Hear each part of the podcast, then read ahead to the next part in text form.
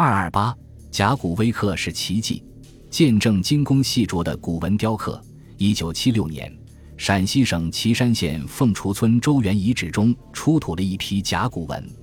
这批甲骨文与以往不同，上面雕刻的文字特别细小，需要五倍放大镜才能看清字迹。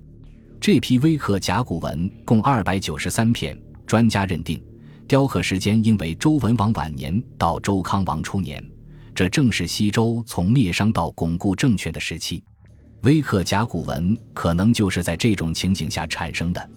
微刻甲骨文所记载的内容主要是商王朝和西周的一些活动，包括占卜、狩猎等等，多用于分析商周关系、记录商王行踪。破解了微刻甲骨文的用途，专家们为这种甲骨文的制作方式感到费解。周原遗址出土的微刻甲骨文。最小的一片只有二点七平方厘米，如此小的面积上竟然刻了三十一个甲骨文字，最小的字直径不到一毫米。在一个科技落后的时代，是怎样完成这样精细的工作的？商周时代虽然有古针，但是无法在甲骨上完成雕刻。直到二零零二年，陕西城固县宝山村商代遗址烧烤坑发掘出了一枚距今三千三百年的铜针。谜底才得以揭开。